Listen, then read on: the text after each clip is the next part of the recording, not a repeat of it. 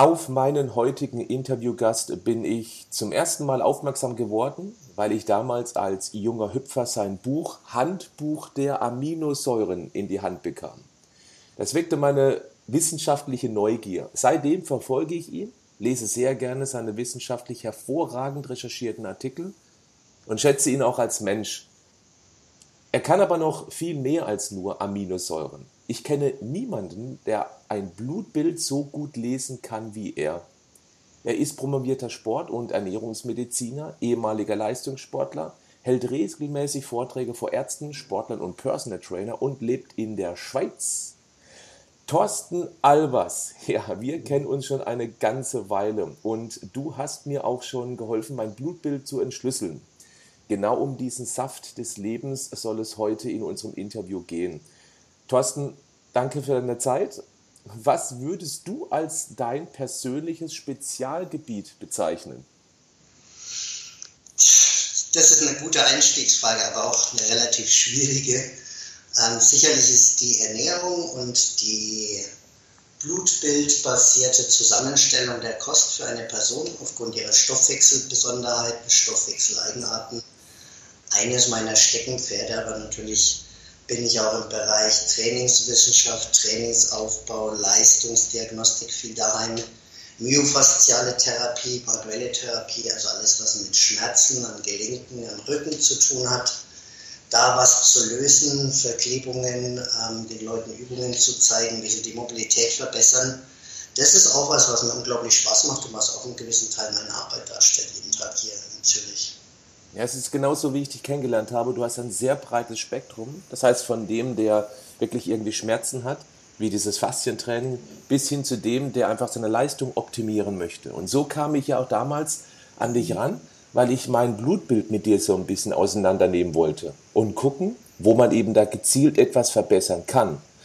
Wie oft machst du denn eigentlich für dich selbst ein Blutbild das ist meiner Meinung nach einmal im Jahr für die meisten Menschen absolut ausreichend, wenn sich jetzt nicht am Lebensstil grundlegend was geändert hat, wenn es keine gesundheitlichen Beschwerden gibt, wenn sich auch die Körperzusammensetzung nicht deutlich ändert durch mehr, weniger Sport, dann würde ich sagen, reicht einmal im Jahr locker aus, einfach im Rahmen von einem normalen Checkup.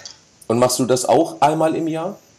Ich habe ja hier in der Schweiz sehr viele Labore, die mit mir zusammenarbeiten. Und da versuche ich dann einmal im Jahr regelmäßig die wichtigsten Werte für mich zu checken. Mhm.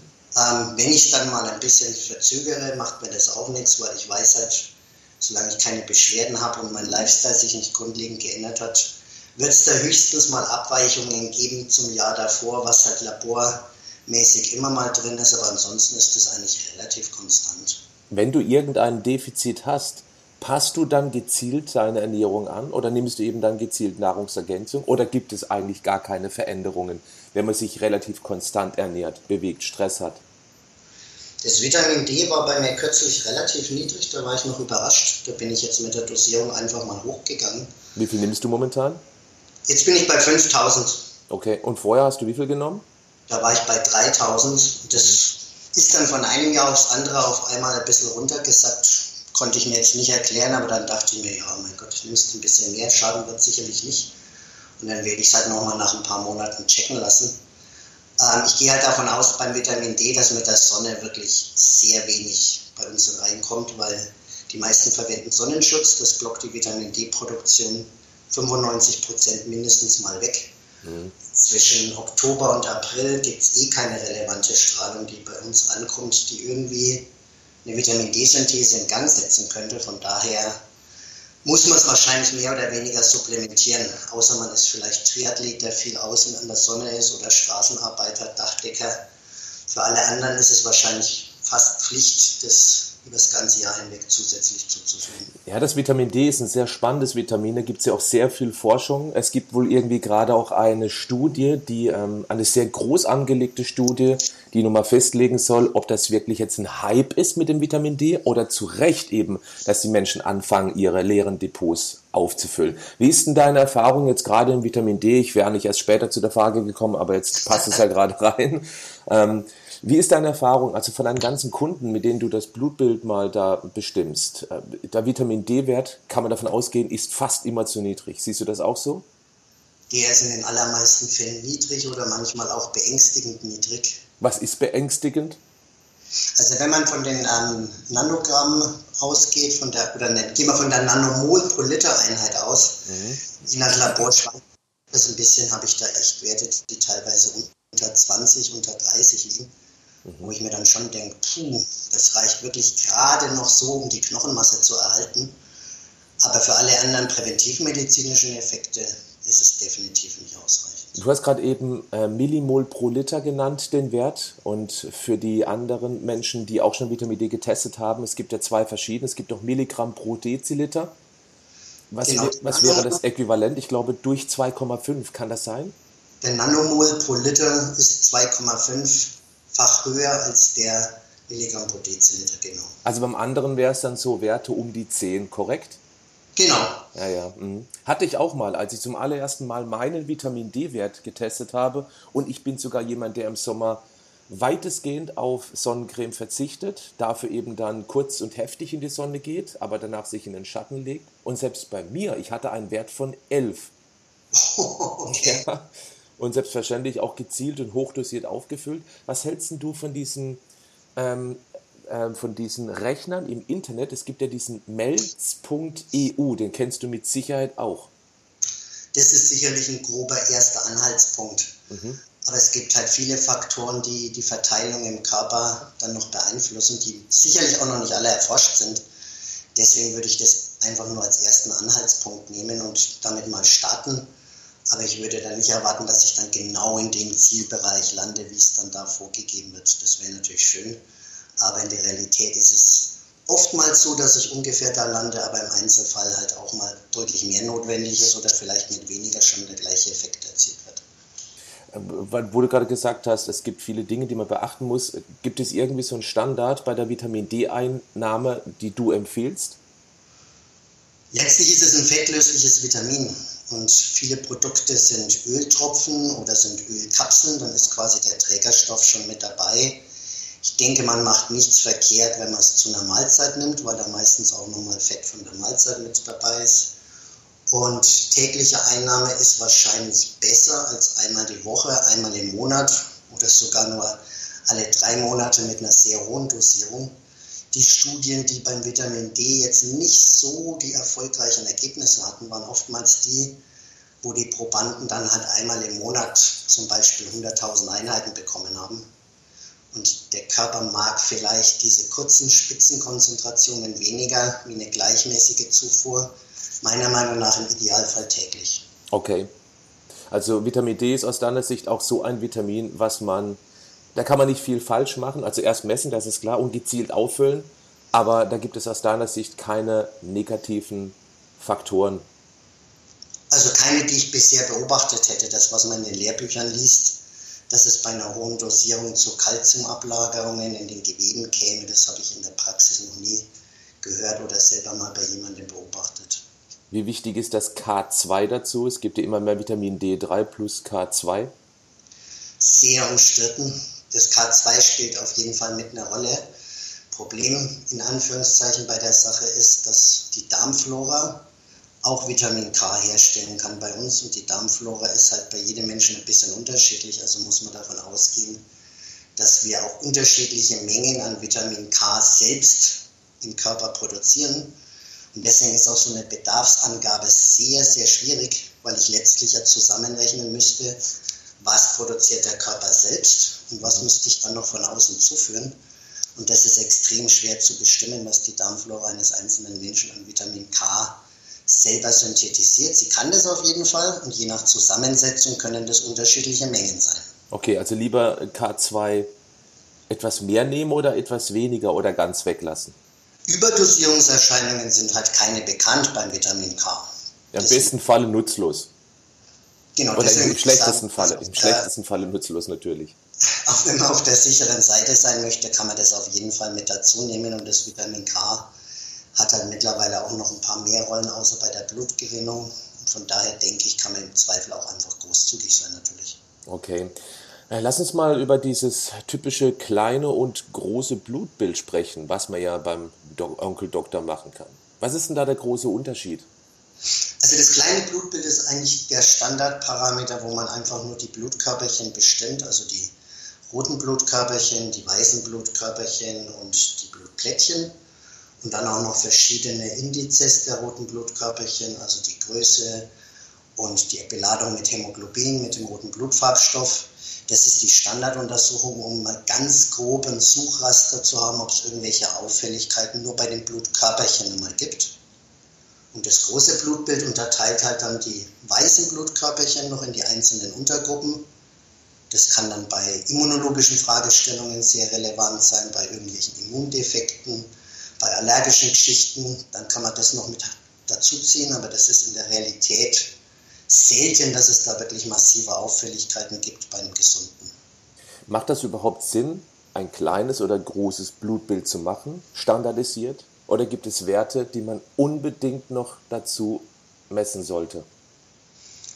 Also die ganzen Enzymwerte, die natürlich noch interessant sind, die sind beim großen und kleinen Blutbild, wo es ja wirklich um die Blutkörperchen und die Unterfraktionen geht, noch gar nicht mit dabei. Also wenn ich jetzt Leberwerte zum Beispiel haben möchte, wenn ich Nierenparameter haben möchte, das ist da jetzt erstmal nicht mit inkludiert. Das sind halt dann die Fragestellungen, die man dann spezifisch noch mit angibt als Hausarzt. Wenn er jetzt irgendwie suchen will, ob mit der Leber vielleicht ein Problem besteht, dann wird er halt da welche noch mit dazu notieren auf dem Laborzettel wenn mit der Niere was wäre oder wenn es jetzt speziell um Stoffwechsel geht, natürlich mit Cholesterin und Blutzucker. Das geht dann alles drüber hinaus und das macht eigentlich dann schon Sinn, das zusätzlich dann noch bestimmen zu lassen, auch im Rahmen von dem jährlichen Checkup. Magst du vielleicht mal der ganzen Hörerschaft da draußen sagen, was man über ein großes Blutbild hinaus noch checken lassen sollte, welche ganz typischen Werte, die einfach eine gute Aussagekraft haben, wo man viel rauslesen kann. Auch über den Lebensstil und auch Werte, die man eben durchaus durch die Ernährungsanpassung ähm, verändern kann. Also meiner Meinung nach würde für ein Blutbild ein kleines reichen, weil ich dann die Blutkörperchen mit möglichen Auffälligkeiten eigentlich schon habe. Das große Blutbild mit den verschiedenen Untergruppen der weißen Blutkörperchen brauche ich normalerweise nicht. Ich würde dann die Leberenzyme mitbestimmen lassen. Die drei klassischen wären die Gamma-GT, die GOT und die GPT. Was kann man daraus lesen? Und dann kann ich halt verschiedene Auffälligkeiten bei der Leber sehen, ob jemand zum Beispiel medikamentenmäßig die Leber geschädigt hat, Alkohol, ob das eine Rolle spielt, ob eine Fettleber vorliegt, nicht alkoholische, alkoholische Fettleber, das kann Hinweise geben. Prinzipiell ist halt eine Erhöhung von Leberenzymen einfach nur ein unspezifischer Marker, dass mit der Leber vielleicht irgendwas nicht stimmt. Und dann muss man halt schon sehr sensibel sein, wie viel sind die Werte erhöht, welche Werte sind erhöht und dann muss man sich vielleicht auch noch andere Blutparameter anschauen, bevor man dann irgendwie eine endgültige Aussage abgibt. Okay, das waren die Leberwerte. Welche Werte gibt es noch? Neben Vitamin D natürlich. Das sollte man ja gleich auch noch mitmessen lassen, wenn man schon dabei ist. Also bei der Niere bin ich nicht so der Freund von dem Kreatinin, was meistens gemacht wird. Ich habe halt viel auch mit Sportlern zu tun. Und wenn die eine erhöhte Muskelmasse haben oder Kreatin als Nahrungsergänzung nehmen, dann ist halt dieser Laborparameter Kreatinin, der so der Standard-Nierenparameter ist, oftmals im obersten Normbereich oder sogar knapp drüber.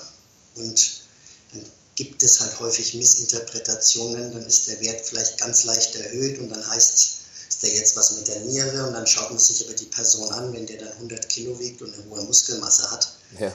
dann ist klar, dass die hohe Muskelmasse mehr Kreatininbildung im Körper verursacht und dadurch auch der Blutspiegel höher ist. Und ich bevorzuge da das Zystatin C, das ist ein Parameter für die Niere, der unabhängig von der Muskelmasse ist. Der funktioniert quasi immer. Okay, das macht aber jetzt ähm, in dem Fall nur Sinn, wenn jemand wirklich Muskelmasse hat und regelmäßig Sport macht und eben durchaus auch Kreatin nimmt. Alle anderen kann man schon was ablesen aus Kreatinin. Bei, bei den ganzen anderen, jetzt sagen wir mal bei einer normalen Hausfrau oder so, wird das Kreatinin natürlich funktionieren.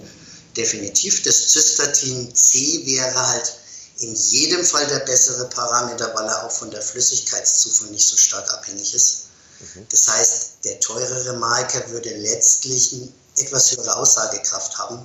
Aber klar, ich kann bei der Normalperson mit Kreatinin nicht viel falsch machen. Der Harnstoff gehört eigentlich auch mit dazu. Den benutze ich immer spezifisch, um zu schauen, wie der Eiweißstoffwechsel bei einer Person funktioniert oder nicht funktioniert. Weil der Harnstoff ist immer ein Abbauprodukt, wenn Aminosäuren zur Energiebereitstellung genutzt werden. Also wenn Eiweiß, ich sage es jetzt mal blöd, nutzlos verbrannt wird, dann entsteht Harnstoff als Abfallprodukt. Wenn der Wert dann erhöht ist oder im obersten Normbereich ist, kann das ein Hinweis sein, dass die Person viel Eiweiß zuführt, mehr Eiweiß als eigentlich die Muskulatur verwerten kann. Oder es kann ein Hinweis sein, dass die Person zu wenig Kohlenhydrate isst, dass sich der Körper quasi die Kohlenhydrate aus Eiweiß selber basteln muss, wo als Abfallprodukt eben Harnstoff entsteht. Ja, sehr interessant, okay. Und das war Harnstoff und genau. ja, namentlich sehr ähnlich Harnsäure. Und Harnsäure ist immer ein Produkt aus dem Abbau von Zellkernen. Also das ist letztlich immer dann erhöht, wenn ganze Zellen kaputt gehen. Also es wäre zum Beispiel beim Fasten, wo ich einen massiven Gewichtsverlust habe, aber natürlich auch einen Gewichtsverlust in Form von körpereigenem Gewebe. Dann kann die Harnsäure zum Beispiel ansteigen. Das wäre also, wenn man es so sagen will, ein besonders kataboler Zustand, wenn die Harnsäure ansteigt. Es gibt aber natürlich auch Fälle durch erhöhte Insulinspiegel im Rahmen von einem metabolischen Syndrom, wo das hohe Insulin die Ausscheidung von Harnsäure über die Nieren hemmt, genauso wie Alkohol. Und dann kann ein erhöhter Harnsäurespiegel und im schlimmsten Fall auch Gicht entstehen. Mhm, okay. Ich war ja ganz vorher noch bei diesem kleinen großen Blutbild, also Leberwerte zusätzlich messen lassen, wahrscheinlich auch Cholesterin, ganz klar, mit den Unterpartitionen HDL, LDL. Definitiv. Vitamin D haben wir gehabt. Ähm, welche Werte sollte man auf alle Fälle einmal im Jahr noch checken lassen? Welche haben eine ziemlich hohe Aussagekraft aus deiner Sicht? Vielleicht noch kurz zum Cholesterin. Da wird halt standardmäßig das Gesamtcholesterin bestimmt. Die Unterfraktionen des gute Cholesterin, was gefäßschützend ist. Das ist das HDL-Cholesterin, das habt ich lieb. Je mehr, desto besser. Und das schlechte Cholesterin, das LDL, da werden dann auch von den Fachgesellschaften die entsprechenden Zielwerte vorgegeben, die man erreichen sollte. Und der Gesamtcholesterinwert ist letztlich nicht ganz so aussagekräftig, weil es kann durchaus sein, dass jemand sehr viel von dem gefäßschützenden Cholesterin hat, weil er vielleicht viel im Ausdauersportbereich aktiv ist und hat dann vielleicht auch einen erhöhten Gesamtcholesterinwert, was aber in dem Fall dann gar nicht schlimm ist, weil das ist dann bedingt durch viel HDL. Und das LDL, wenn natürlich erhöht ist, wenn es mehr als 4 Millimol pro Liter ist oder 160 Milligramm pro ähm, Deziliter in Deutschland, würde man sagen, das ist erstmal zu hoch, prinzipiell. Wenn die Person weitere Risikofaktoren hat, wenn sie Raucher ist, Diabetiker ist, Fälle von Herzinfarkt in der Familie, wird man strenger sein und dann wird man den Wert von 120 oder sogar 100 vorgeben, den ich dann nicht überschreiten darf. Das ist nicht ganz unumstritten, weil das natürlich in vielen Fällen entweder nur mit ganz heftiger Lebensstilmodifikation hinzubekommen ist oder halt medikamentös. Wie ist denn das mit dem hohen Cholesterinspiegel? Ich meine, wir wissen ja alle, wir haben früher gehört, man soll wenig Eigelb essen, der ganze Kram, der mittlerweile wissenschaftlich schon längst widerlegt wurde. Ähm, meine Erfahrung ist, dass Menschen, die ähm, beispielsweise auch sehr viele Kohlenhydrate essen, dass sich dadurch eben auch ein hohes Cholesterin entwickeln kann. Und zwar im schlechten Verhältnis. Wie ist deine Erfahrung damit? Also vielleicht prinzipiell mal zum, um das vorauszuschicken, das Cholesterin oder bleiben wir beim LDL-Cholesterin ist ein Risikofaktor für die Arterienverkalkung, also für die Gefahr, vorzeitigen Herzinfarkt zu bekommen. Es gibt aber noch viele andere Risikofaktoren, also gerade Rauchen, Bewegungsmangel, erhöhter Körperfettwert, vermehrter Bauchumfang. Das sind alles ganz, ganz wichtige Risikofaktoren für die Arterienverkalkung. Und ich finde es dann immer ein bisschen schade, wenn dann einfach isoliert nur das Cholesterin angeschaut wird. Die Person ist aber vielleicht sportlich aktiv, ist schlank, Nichtraucher, hat einen normalen Blutzuckerwert, wo ich dann sage, muss ich da jetzt unbedingt mit Medikamenten drauf feuern, nur damit ich ein bisschen Laborkosmetik betreibe? Klar, wenn der natürlich 800 LDL hat, muss ich das auf jeden Fall machen, dann habe ich eine genetisch bedingte schwerwiegende Fettstoffwechselstörung. Aber gerade bei Fällen so 160 bis 200 schaue ich mir gern die ganze Person an und überlege mir, hat diese Person wirklich ein erhöhtes Risiko in der Gesamtkonstellation oder ist das der einzige Risikofaktor, wo ich jetzt dann sage, ja, da kann man vielleicht über Lebensstilmodifikation noch ein bisschen was machen, aber der muss sicherlich keine Statine nehmen deswegen. Hm, okay. Und es ist auch nicht geklärt, ob die Statine das Herzinfarktrisiko senken, weil sie das LDL senken oder ob es andere Effekte gibt, antientzündliche Effekte auf die Gefäßwand, über die die Medikamente eventuell ihre Schutzwirkung entfalten. Ja, letztendlich, was viele leider auch noch nicht wissen, ist, dass Cholesterin an sich ist ja nicht wirklich schlimm, sondern die entzündeten Gefäßwände, wo sich dann praktisch das Cholesterin ablagert. Cholesterin ist eigentlich ein lebenswichtiger Baustoff für jede Zelle, insbesondere im Gehirn. Und Leute, die extrem niedrige Cholesterinspiegel haben, aus welchen Gründen auch immer, haben halt oftmals ein erhöhtes Risiko für psychische Erkrankungen, für Depressionen. Also beim Cholesterin gilt schon, der Körper braucht es unbedingt, jede einzelne Zelle. Und es ist wahrscheinlich schon auch ein bisschen Pharma gesponsert, dass man halt sehr, sehr strenge Grenzwerte für das LDL-Cholesterin festlegt. Die hat über die Jahre immer weiter abgesunken sind, damit man eben auch dann immer mehr potenzielle Patienten hat, denen man eben Medikamente verkaufen kann. Genau, wo man dann halt einfach eine sehr große Fraktion hat, die dann quasi lebenslang als Schutz dieses Medikament nehmen müssen. Exakt. Okay, wir waren jetzt nochmal bei diesem Blutbild. Wir haben Vitamin D, wir haben ähm, Leber, wir haben Cholesterin und die Unterfraktion. Was gibt es, was sollte man noch messen, was man auch nicht unbedingt auf dem Schirm hat? Das sind jetzt alles so Dinge gewesen, die hat man normalerweise auf dem Schirm. Aber es gibt ja noch so was wie beispielsweise, was hältst du von Magnesium zu messen? Magnesium kann man messen. Das Problem ist, dass der Spiegel im Serum kein gutes Abbild von der Situation liefert, was in der Zelle los ist. Weil 99 Prozent in den Zellen gebunden sind. Genau, streng genommen müsste ich dann also quasi eine intrazelluläre Magnesiummessung machen. Die ist wesentlich aussagekräftiger als einfach nur im Blutserum. Ist ein bisschen teurer, aber wenn, dann würde ich das machen. Auf der anderen Seite, wenn ich natürlich jetzt keine Beschwerden habe, also wenn ich Muskelkrämpfe nicht kenne, wenn mein Muskeltonus nicht erhöht ist, wenn ich gut schlafen kann, keine Herzrhythmusstörungen habe, dann wäre es für mich jetzt keine Indikation, wo ich sage, ich muss unbedingt Magnesium messen und wenn es dann nicht optimal ist, dann substituiere ich das einfach mal.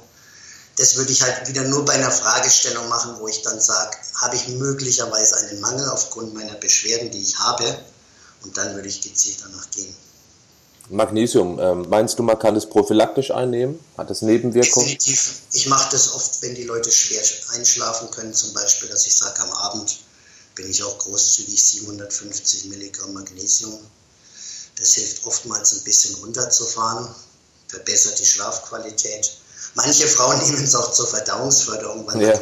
Magnesium halt Durchfall macht oder im Fall dann eben hier eine Verdauungsförderung. Genau, also ganz wichtig. In dem Sinne nichts. Unbedenklichen Durchfall sollte man vielleicht noch da hinzufügen, weil es einfach Wasser bindet. vielleicht. okay. Ähm, okay, aber es gibt bestimmt noch viele Werte, die durchaus sehr interessant sein können, neben Magnesium, Vitamin D und so weiter. Was fällt dir noch ein? Was ich immer noch mache, ist auf jeden Fall das Ferritin. Das ist der Eisenspeicher. Mhm. Und bei Frauen ist es halt durch die Monatsblutung bedingt, wo immer ein monatlicher Blutverlust da ist, schon ein Thema, wo ich jetzt mal gefühlt sagen würde, dass jede dritte bei mir sicherlich keinen optimalen Eisenspeicher hat. Mhm. Und Eisen ist halt wichtig, nicht nur für den Sauerstofftransport im Blut, sondern auch fürs Gehirn, für die Konzentration, für die mentale Leistungsfähigkeit. Und typisch ist halt immer, dass die Frauen, die zu wenig Eisen haben, was man dann am niedrigen Ferritin sieht, dass die sagen, ich bin immer so kaputt, ich könnte abends gerade vorm Fernseher immer einschlafen fühle mich nicht leistungsfähig. Das muss nicht mal diese berühmte Blässe im Gesicht sein, die man dann sieht, sondern einfach so diese Angabe, ich bin eigentlich immer kaputt und ich könnte den ganzen Tag nur schlafen. Das wäre ein guter Hinweis, dass man in der Richtung mal schauen sollte, ob da alles in Ordnung ist. Und wie kann man den Eisenspeicher wieder auffüllen? Zunächst mal ist natürlich so, dass Fleisch und Fisch und Geflügel sind super Eisenquellen in der Nahrung. Das heißt, wenn ich die bewusst weglasse, weil ich vegetarisch lebe, dann habe ich schon mal einen Risikofaktor für den Eisenmangel. Wenn also jemand regelmäßig Fleisch und Fisch isst, dann wird er da eine relativ gute Versorgung haben. Und wenn ich jetzt natürlich vegan oder vegetarisch lebe und dann auch einen Eisenmangel habe, dann würde ich als nächstes, das kann man immer bei, bei den Leuten noch überprüfen, nach Kaffee fragen. Kaffee, grüner Tee, schwarzer Tee über die Gerbstoffe hängt die Eisenaufnahme. Mhm. Das heißt so der Klassiker nach dem Mittagessen, wo ich vielleicht gute Eisenlieferanten mit dabei habe. Dann der doppelte Espresso danach, dann ist die Eisenaufnahme natürlich gerade gegen Null, wo ich dann immer die Empfehlung gebe, zwei Stunden auf jeden Fall Abstand zwischen Kaffee und einer guten Eisenquelle in der Nahrung. Und vielleicht macht es bei manchen dann auch Sinn, ein niedrig dosiertes Eisenpräparat, also so mit 20 Milligramm, der normale Tagesbedarf, einfach dauerhaft einzunehmen als Frau. Wenn ich immer wieder regelmäßig bei den Blutkontrollen sehe, dass mein Ferritin nach unten saust, egal was ich mache, dann würde ich vielleicht dauerhaft so ein Präparat annehmen. Hast du Erfahrung mit äh, Ferrum phosphoricum? Das ist ja so ein, ich glaube, Schüsslersalz. Ich persönlich habe jetzt keine Erfahrung, ich habe aber von einigen gehört, dass es ihnen geholfen hat. Es gibt da beim Eisen manchmal verschiedene homöopathische Zubereitungen, die auch schon was gebracht haben. Ich würde immer den Weg gehen, wenn ich ein Eisenpräparat gut vertrage, dann würde ich das nehmen. Aber es gibt halt auch Frauen, die mit Magendrücken, Verstopfung reagieren bei Eisenpräparaten und dann würde ich in jedem Fall solche Produkte alternativ empfehlen. Ja. Kräuterblut ist ja auch sowas, was da ganz, ganz gerne empfohlen wird. Wobei das schmeckt ja wohl wie ein Laternenfall an der Hundewiese und zwar ganz unten. Wenn man aber den ganzen Tag schlapp und müde ist durch zu wenig Eisen, ich glaube, dann nimmt man das gerne. Ja, dann ist man motiviert, das stimmt. Okay, ähm, jetzt haben wir schon ein paar interessante Werte. Gibt es noch welche?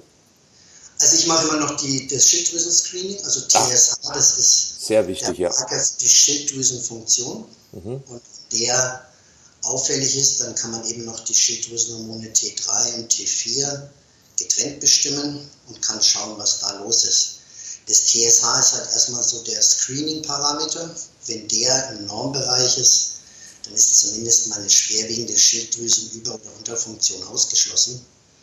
Wenn das TSH auffällig ist, also wenn es leicht erhöht ist, kann das ein Hinweis auf eine Schilddrüsenunterfunktion sein. Und die Schilddrüse bestimmt halt letztlich unseren Grundumsatz, also den Kalorienverbrauch über 24 Stunden, hat verschiedene Auswirkungen natürlich auch auf die Stimmung. Also eine Unterfunktion kann Depressionen begünstigen. Eine Schilddrüsenunterfunktion führt halt letztlich auch langfristig zu einer Gewichtszunahme. Deswegen ist es schon gut, wenn man das mal mit checken lässt, um zu sehen, ob da alles in Ordnung ist, gerade wenn man sich ständig müde fühlt. Das ist nicht das Eisen. Ich nehme von Jahr zu Jahr zwei, drei Kilo zu jedes Jahr und kann mir das nicht erklären neige zur Verstopfung, habe trockene Haut. Das wären typische Symptome, die auf eine Schilddrüsenunterfunktion das TSH, du hast gerade eben von diesen Referenzbereichen gesprochen, der ist aber wirklich sehr groß. Das fängt ja an bei, ich glaube, 0, und geht hoch bis 4. Und das ist schon wirklich ein ganz großer sogenannter Spread dazwischen drin.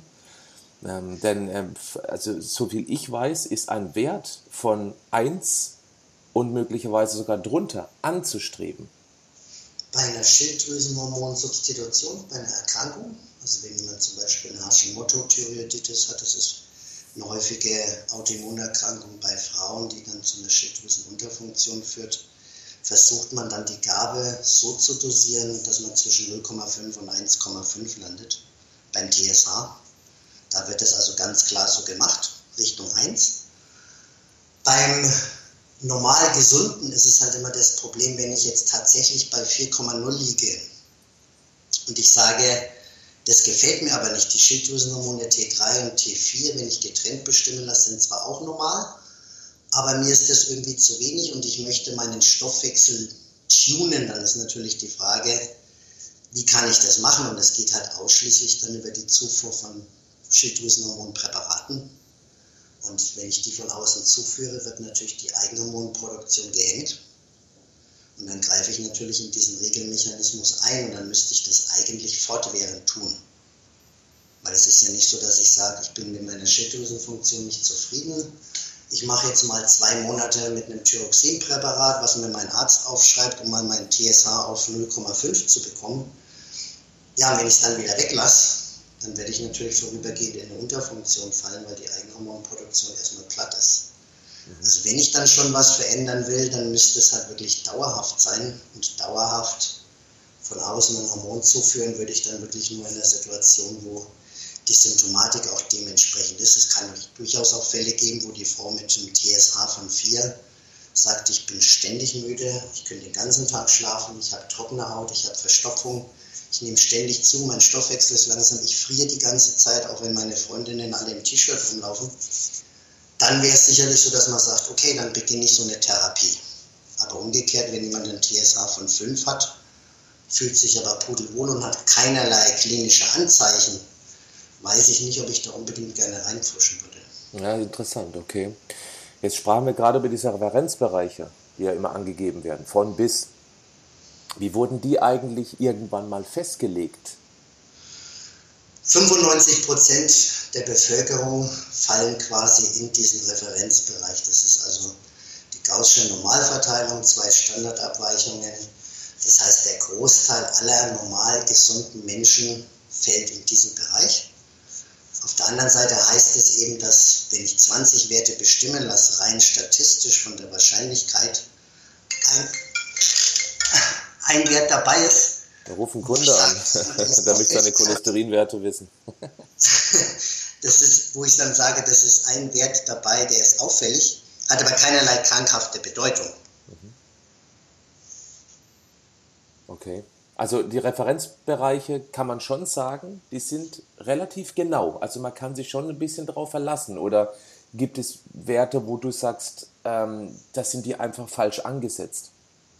Die Referenzwerte sind so angelegt, dass halt 95 Prozent der Normalbevölkerung da reinfallen. Und es gibt natürlich immer spezielle Fälle, wo jemand eben nicht in dieses Raster reinpasst, wo man auch niemals die Ursache findet.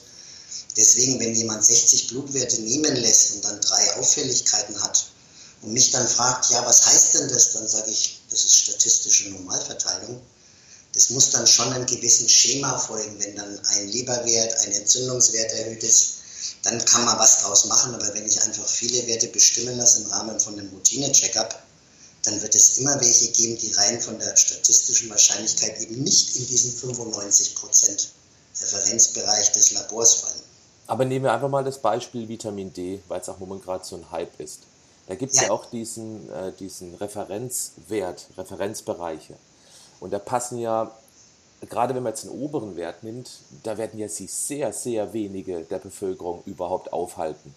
Aber wie kommt man dann auf so einen Wert? Guckt man dann auch außerhalb Europas, zum Beispiel eben dort, wo die Wiege der Menschheit ist, also in Südafrika?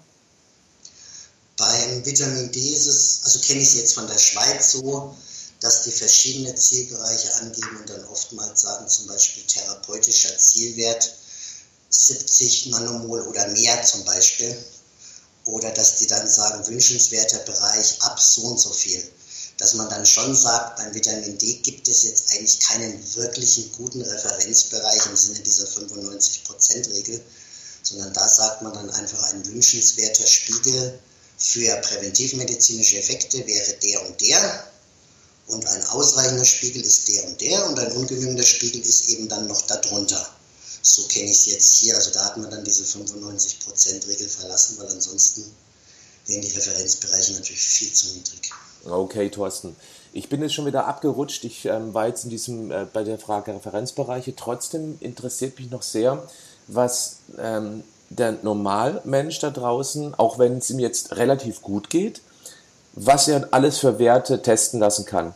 Und ähm, du musst gar nicht so sehr erklären, was die einzelnen Werte jetzt eben dann aussagen, einfach nur, was man auf dem, ja, auf dem Schirm haben sollte, neben Vitamin D, Cholesterin, Leberwerte, Niere und solche Geschichten. Was kann man noch messen? Und Magnesium. Achso, Magnesium haben wir gesagt, ist schwierig zu messen, aber macht es trotzdem Sinn, Magnesium zu messen? Oder anders gefragt, wenn Magnesium schon niedrig normal ist, kann man dann davon ausgehen, dass in der Zelle praktisch nichts mehr los ist.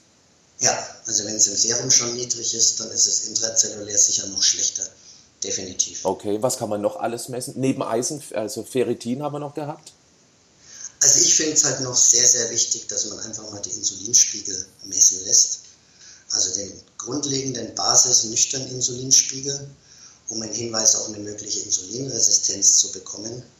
Und ich arbeite halt viel mit einem Glukosetest, wo die Leute dann 75 Gramm Traubenzucker zu trinken bekommen und nach 30 Minuten wird geschaut, wie steigt der Zucker mhm. von nüchtern auf 30 Minuten nach Glucose an und wie verändert sich der Insulinspiegel. Und mhm. da kann ich halt sehr, sehr gute Hinweise für die Insulinresistenz daraus ablesen, beziehungsweise eben für dieses Thema, braucht jemand viel Kohlenhydrate, ist das für ihn sogar gut? Oder ist es eine Insulinresistenzgeschichte, die da vorliegt und die Person müsste unbedingt Kohlenhydrate meiden, um aus ihrem metabolischen Syndrom rauszukommen? Okay, dann bleiben wir gerade mal bei diesen Werten, also bei Hormonen. Insulin ist ja das Hormon. Wir haben vorhin schon TSH gehabt.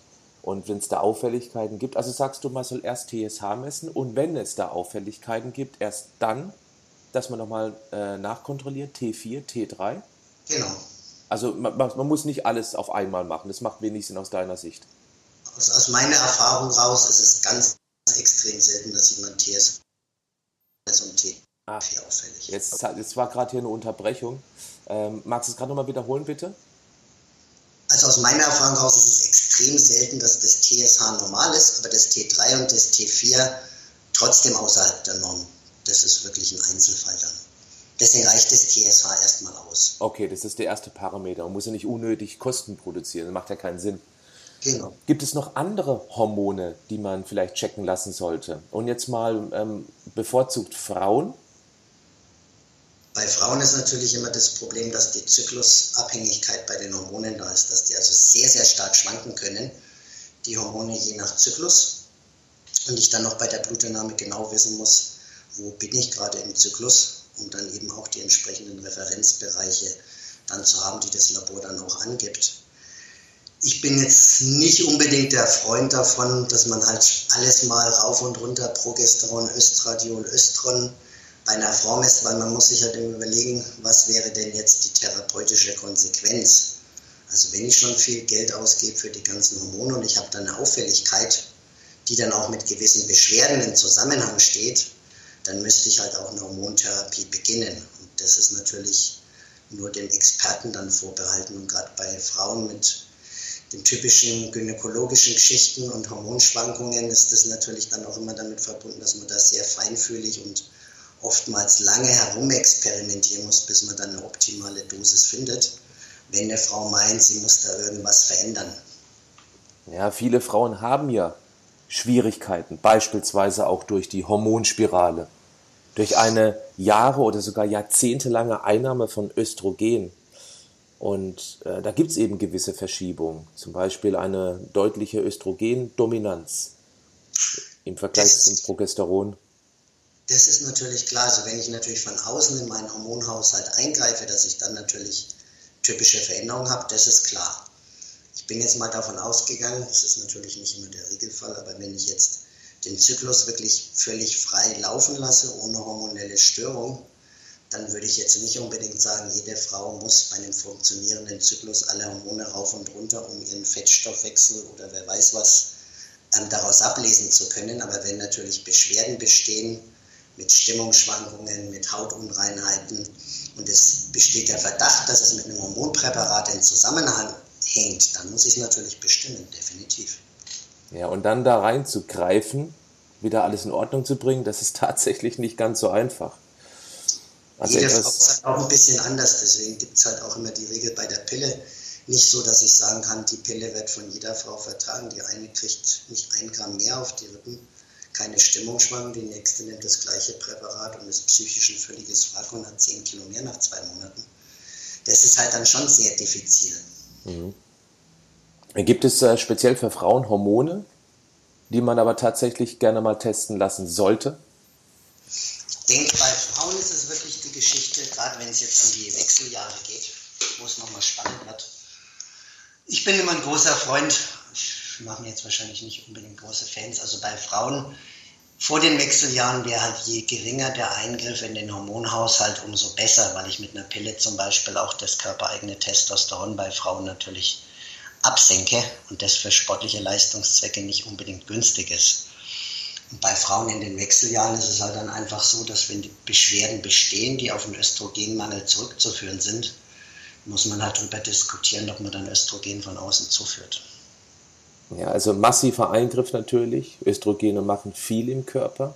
Ja. Ähm, wenn das noch dazu kommt, dass Frauen eben dann ja, mit ihrer Mehrfachbelastung, Mutter, Ehefrau und berufstätig, häufig also unter Volllast läuft, dann ähm, ja, machen irgendwann die Nebennierenrinden schlapp. Und äh, ja, dann ist man irgendwann mit 40 hängt man komplett in den Seilen und kriegt es auch schwierig unter Kontrolle.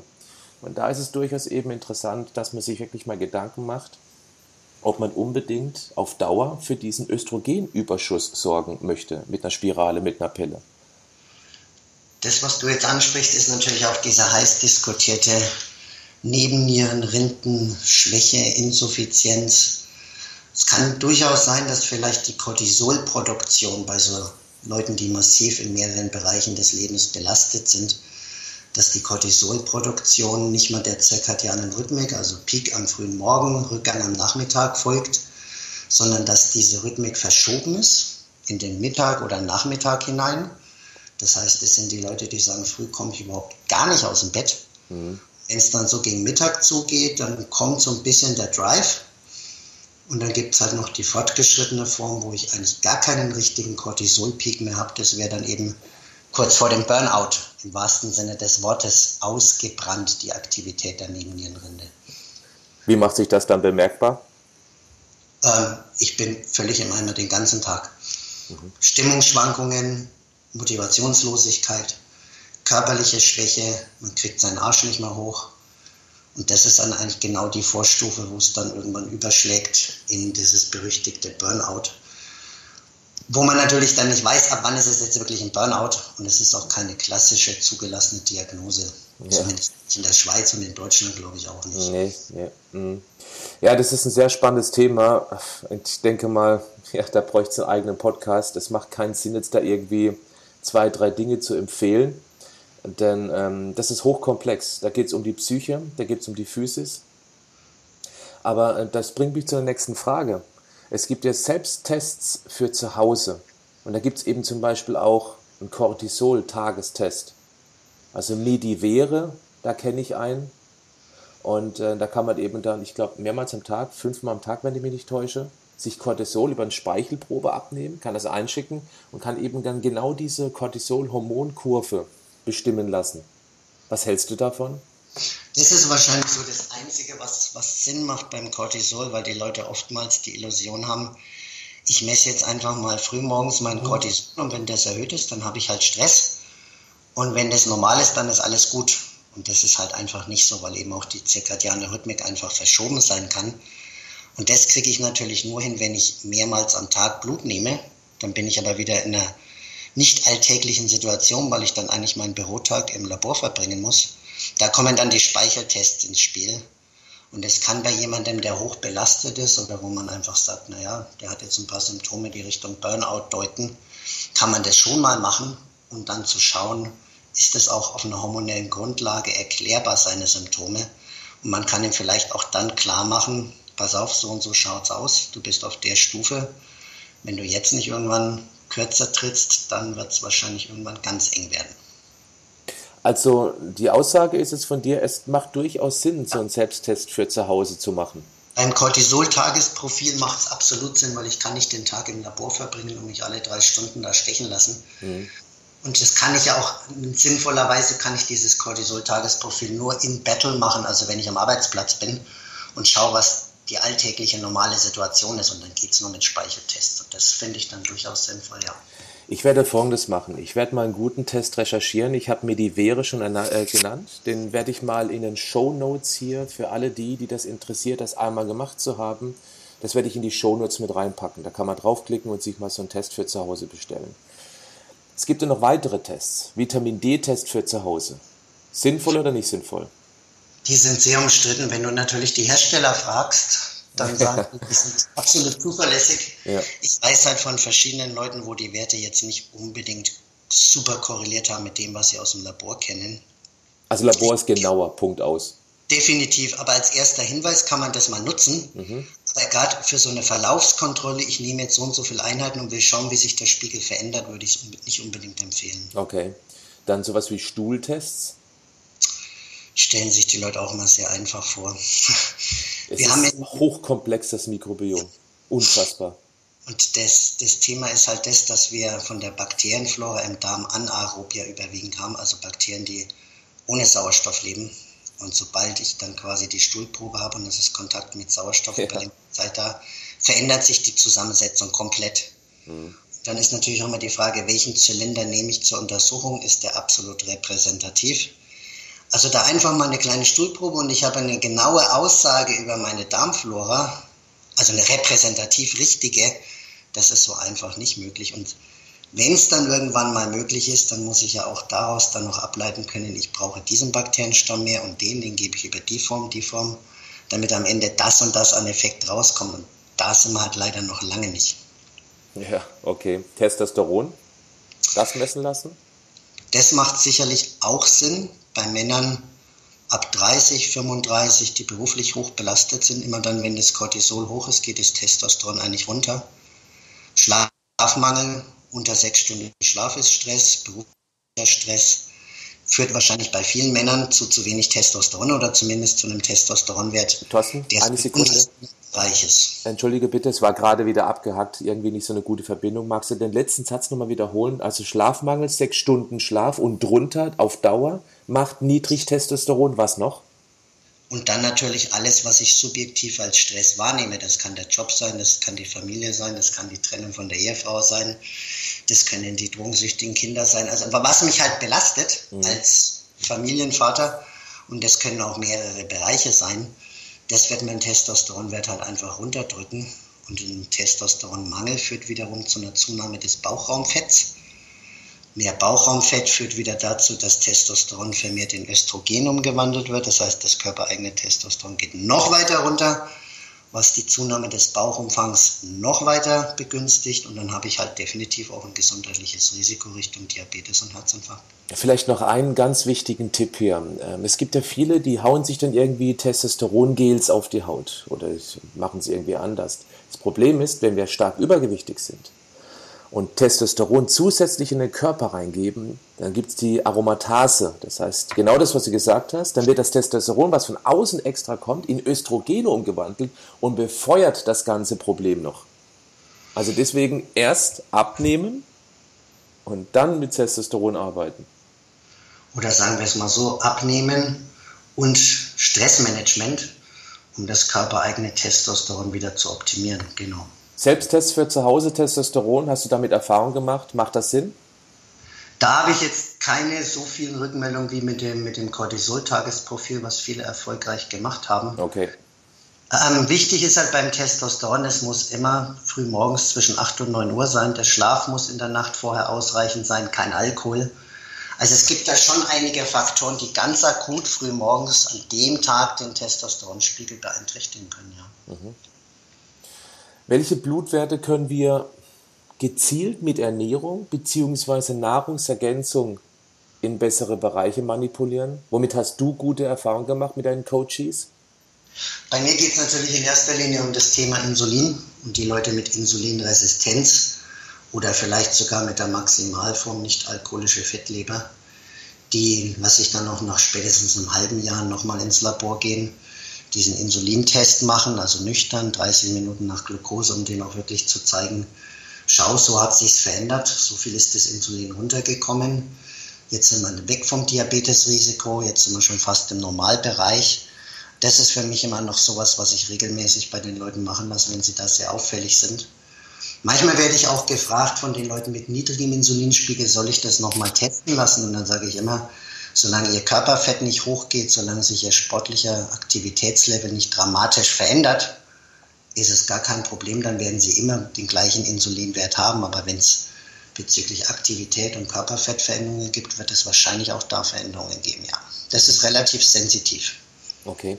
Und ähm, wie lange dauert es, bis solche Werte aufgefüllt sind? Ich mache jetzt mal das Beispiel Magnesium.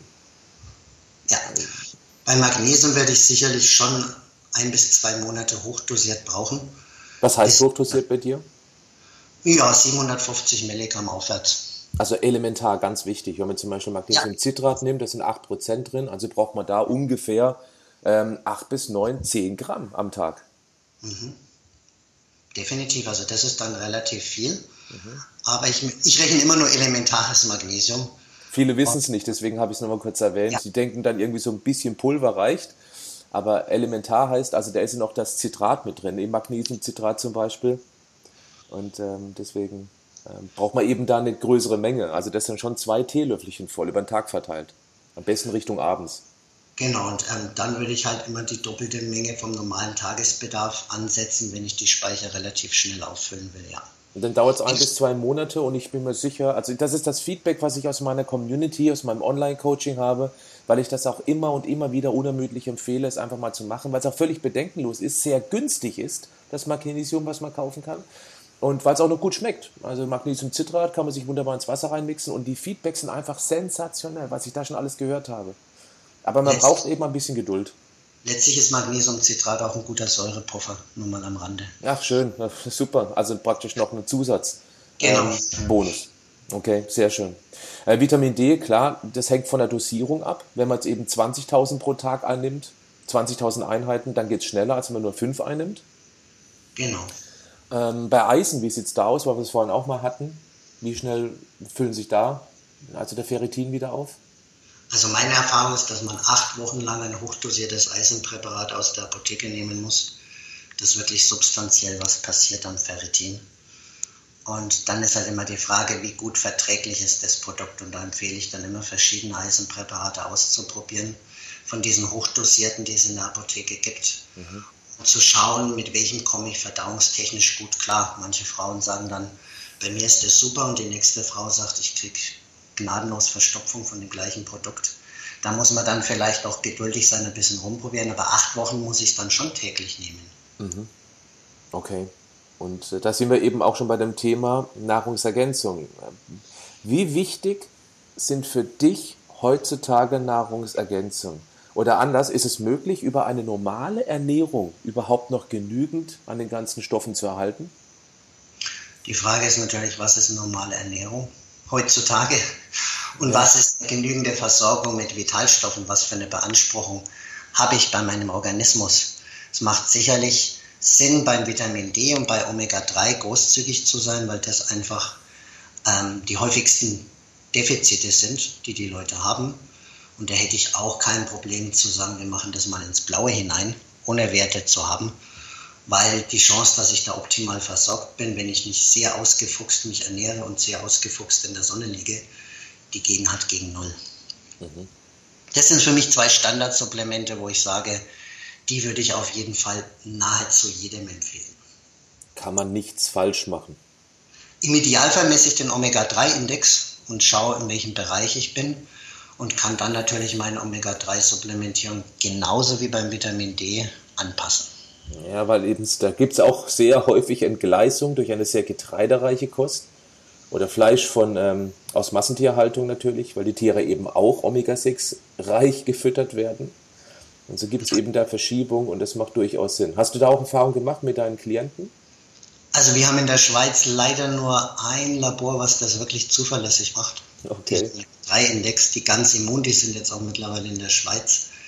Ich weiß es von, von Nikolai Worm, der viel mit dem Professor von Schacke auch zu tun hat, der diesen Omega-3-Index eigentlich in Deutschland aufgebracht und publik gemacht hat. Es ist definitiv so, dass viele Leute Omega-3-mäßig gar nicht schlecht liegen, aber natürlich auch das Omega-6 hoch ist. Und deine Punkte sind berechtigt. Ich glaube aber, dass das Auswärtsessen richtig eine große Rolle spielt, weil halt hier sehr preiswerte Öle verwendet werden. Also Disteln, Sonnenblumenöl. Also jemand, der viel auswärts ist, darf sich wirklich nicht wundern, wenn er beim Omega-6 unter die Decke schießt. Aber in gewissen Berufszweigen ist das halt mit Networking verbunden, bei Bankern, dass man mittags in die Kantine geht, Geschäftsessen abends. Ich finde es immer hochproblematisch, weil die Kalorienzufuhr halt einfach viel höher ist, weil viel mehr Fett im Gericht drin ist, weil man in Gesellschaft 20 bis 30 Prozent mehr Kalorien zuführt ich sehe regelmäßig bei meinen Klienten, je mehr die auswärts essen, umso schlechter nehmen die ab. Mhm. Ich bin mittlerweile der Meinung, dass viel Restaurant- und Kantine-Essen ein ganz wichtiger Risikofaktor für Übergewicht ist. Mhm. Ja, Thorsten, du bist ein sehr gefragter Mann. Ich war auf deiner Homepage und habe gesehen, dass dein Stundensatz bei 220 Schweizer Franken liegt. Das sind ungefähr umgerechnet zum aktuellen Kurs 190 Euro ungefähr. Ja. Und das geht natürlich auch nur, wenn du wirklich, wirklich gut bist. Und du scheinst es wohl definitiv zu sein. Das ist genau das, was ich mitbekomme. Du hast zum Beispiel auch ungefähr vier bis sechs Wochen im Vorfeld ähm, praktisch dann äh, keine Möglichkeit, jemanden ähm, zu coachen. Also du bist ausgebucht. Wenn ich jetzt einen speziellen Fall habe mit Rückenbeschwerden oder so, dann versuche ich den immer irgendwo reinzunehmen. Ich kann auch mit Warteliste arbeiten, also wenn es jemand jetzt wirklich ganz dringend nötig hat, eine Beratung, was auch immer, dann setze ich die Leute auf die Warteliste. Ich könnte Tag und Nacht arbeiten, definitiv, ja. Und das sind bei mir halt alles Selbstzahler, also ich mache nichts über die Kassen. Mhm. Also Menschen, denen es wirklich wichtig ist, ja. Dass ich halt einfach auch vieles bieten kann, was man beim normalen Arzt in diesen drei bis fünf Minuten Gesprächszeit, die man hat, beim Hausarzt, was sie da einfach nicht bekommen, die Leute. Und das wissen sie auch zu schätzen und auch ein breites Wissen und ein übergreifendes Wissen gerade wenn es halt um Lifestyle-Modifikation geht, wie wirkt sich jetzt bei der Störung, bei dem Problem Bewegung aus, was kann ich mit Essen machen, was spielt der Stress für eine Rolle. Das sind halt so Faktoren, die muss man dann halt auch einfach vernetzt verstehen und dem Klienten dann auch rüberbringen können. Das ist nicht ganz einfach. Mhm. Jetzt ist es ja so, du sitzt in der Schweiz, viele meiner Hörerinnen und Hörer sitzen in Deutschland oder Österreich. Für Schweizer ist es bestimmt sehr interessant. Einfach mal auf die Homepage gehen. Selbstverständlich gibt es auch Links, äh, Links dazu in den Show Notes. Einfach mal drauf gehen. Aber ich habe auch gesehen, du bietest auch mit deinem Team ähm, deine Dienste als Online-Coaching an. Ist das ein 1 zu 1 Online-Coaching, so eine 1 zu 1 Betreuung? Einfach so via Skype beispielsweise? Oder wie kann man sich das vorstellen? Also ursprünglich haben wir das mit aufgenommen, weil die Leute halt diese lange Wartezeiten hatten und wir dann gesagt haben, sie können auch mit den Blutwerten basiert eine Ernährungsplanung, können auch eine Trainingsplanung online haben mit eben viel weniger Wartezeit und es ist räumlich unabhängig. Das heißt, die Leute, wenn dann nicht nach Zürich kommen wollen, wenn es ihnen zu weit ist vom Tessin oder so, dann nutzen die das teilweise. Und das ist tatsächlich so, dass dann halt ein Coach, also Nicoletta, oder der Danny Angst dann zuständig ist und mit denen wird dann halt auch der ganze E-Mail-Kontakt abgewickelt, die Skype-Sessions, die zwei, die vorgesehen sind. Das heißt, man kriegt dann schon anhand seines Blutbildes einen ganz individualisierten Essensplan, wenn Training gewünscht wird, anhand der Zielsetzung einen exakten Trainingsplan, das wird alles besprochen. Man kann ständig per E-Mail sich austauschen, es sind fixe Skype-Sessions auch vorgesehen, das Einzige, was man halt nicht online machen kann, ist halt eine Körperfettmessung, wie mit der InBody, was ich jetzt mache. Oder eine Kalibermessung. Das geht natürlich nicht. Das ist schwierig, ja. Aber alles andere ist dann definitiv auch damit inkludiert. Und die Leute, die das machen, die sind sehr angetan. Und das sind auch jetzt schon welche, die das jetzt über mehrere Monate haben laufen lassen und sagen, ja, ich will das eigentlich so weiter, dass ich regelmäßig meinen Trainingsplan bekomme und möchte weiter online gecoacht werden. Okay, und die Preise für das Online-Coaching findet man auch auf deiner Homepage, richtig? Genau, die sind natürlich dann günstiger. Da geht es ja, halt ja.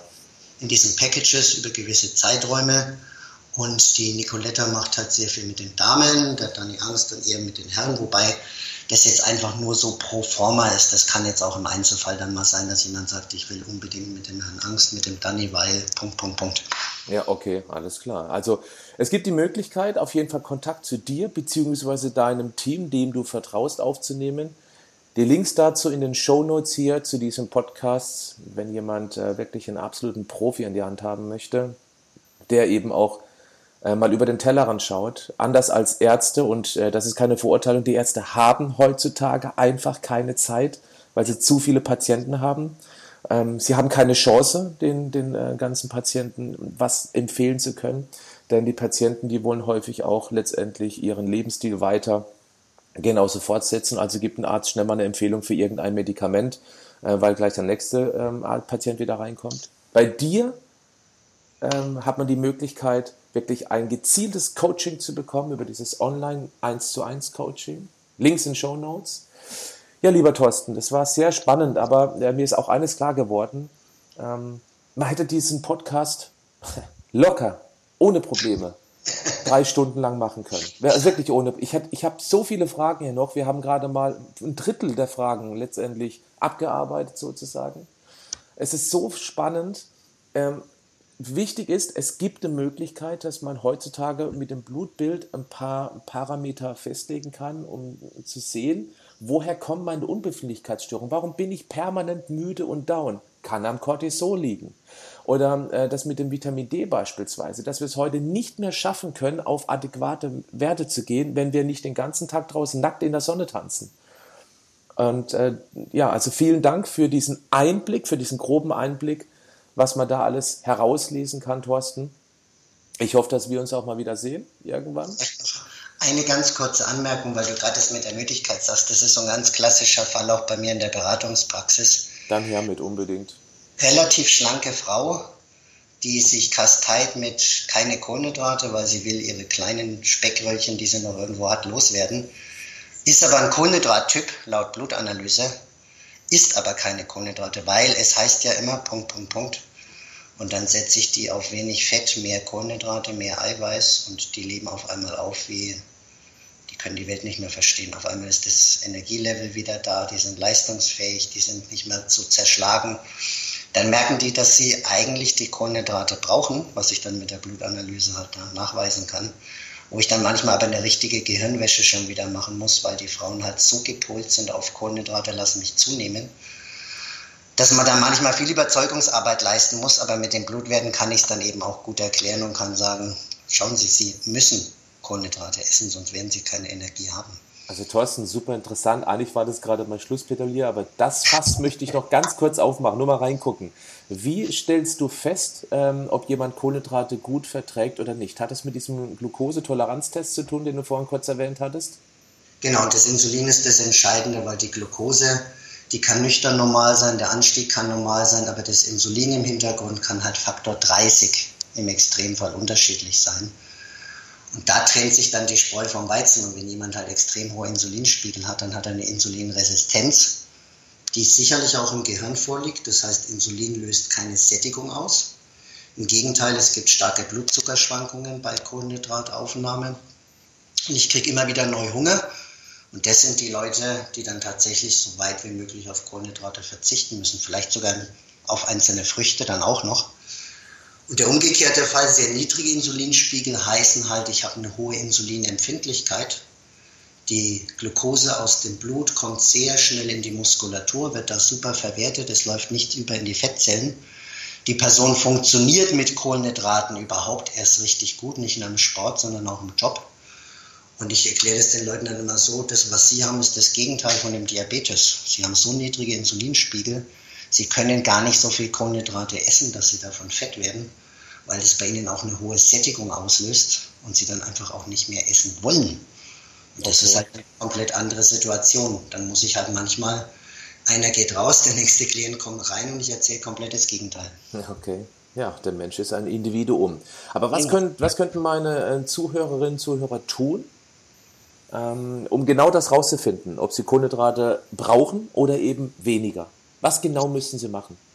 Das ist halt dieses spezielle Blutpanel, was ich mache, wo ich wahrscheinlich, weil ich mir die wenigen Studien, die es dazu gibt, genau angeschaut habe und sehr viel Erfahrung mit den Werten habe, wo ich das dann wirklich rauslesen kann, ab wann ist jemand jetzt der Superkohlenhydrattyp, der Mitteltyp, der Insulinresistenztyp, wo liegt vielleicht sogar eine Fettleber vor. Das mache ich eben mit meinem speziellen Blutpanel und das ist immer die Standardeingangsuntersuchung bei allen Patienten bei mir wenn die in die Ernährungsberatung kommen, weil ich dann halt wirklich sagen kann, optimalerweise dürfen sie gar nicht frühstücken, der andere sollte frühstücken, sie brauchen Zwischenmahlzeiten, sie auf keinen Fall. Eiweißzufuhr ist zu niedrig, das sind alles die Dinge, die ich dann da rauslesen kann. Und das Insulin ist eigentlich so Dreh- und Angelpunkt der gesamten Diagnostik bei mir. Und da gibt es halt von den nüchternen Insulinspiegel gibt's Referenzwerte von den Labors, die ich sehr breit gestreut finde, aber nach 30 Minuten. Das ist der wichtigste Wert für mich. Da gibt es halt relativ wenig in der Literatur. Okay. Das also mein Fingerspitzengefühl, was dann da arbeitet. Ja. Also Thorsten, es gibt die Möglichkeit, Kontakt zu dir aufzunehmen, um genau das herauszufinden, ob man ein Kohlenhydratverstoffwechsler ist oder eben nicht. Habe ich das richtig verstanden? Genau. Also Perfekt. wenn jemand Online-Coaching macht, die Blutwerte gehen immer durch meine Hände, in jedem Fall. Okay, sehr gut. Das ist doch wunderbar. Also ich möchte einfach jetzt mal ähm, hier am Schluss nochmal darauf hinweisen, die ganzen Daten zu dir findet man hier in den Show Notes. Guckt da mal rein, wenn ihr das Gefühl habt, liebe Zuhörerinnen und Zuhörer, dass da Bedarf bei euch ist. Ja, dann nehmt einfach mal Kontakt zum Thorsten Albers auf. Thorsten, ganz herzlichen Dank für deine Zeit. Liebe Grüße in die herrliche Schweiz. Dankeschön, Grüße zurück.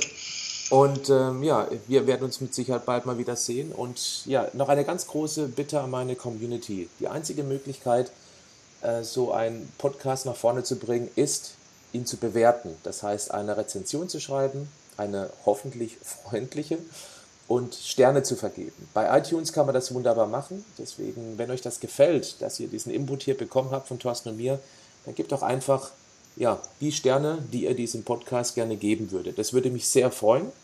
Und ja, dann sage ich mal, bis zum nächsten Mal. Sehr gerne, freue mich. Ciao.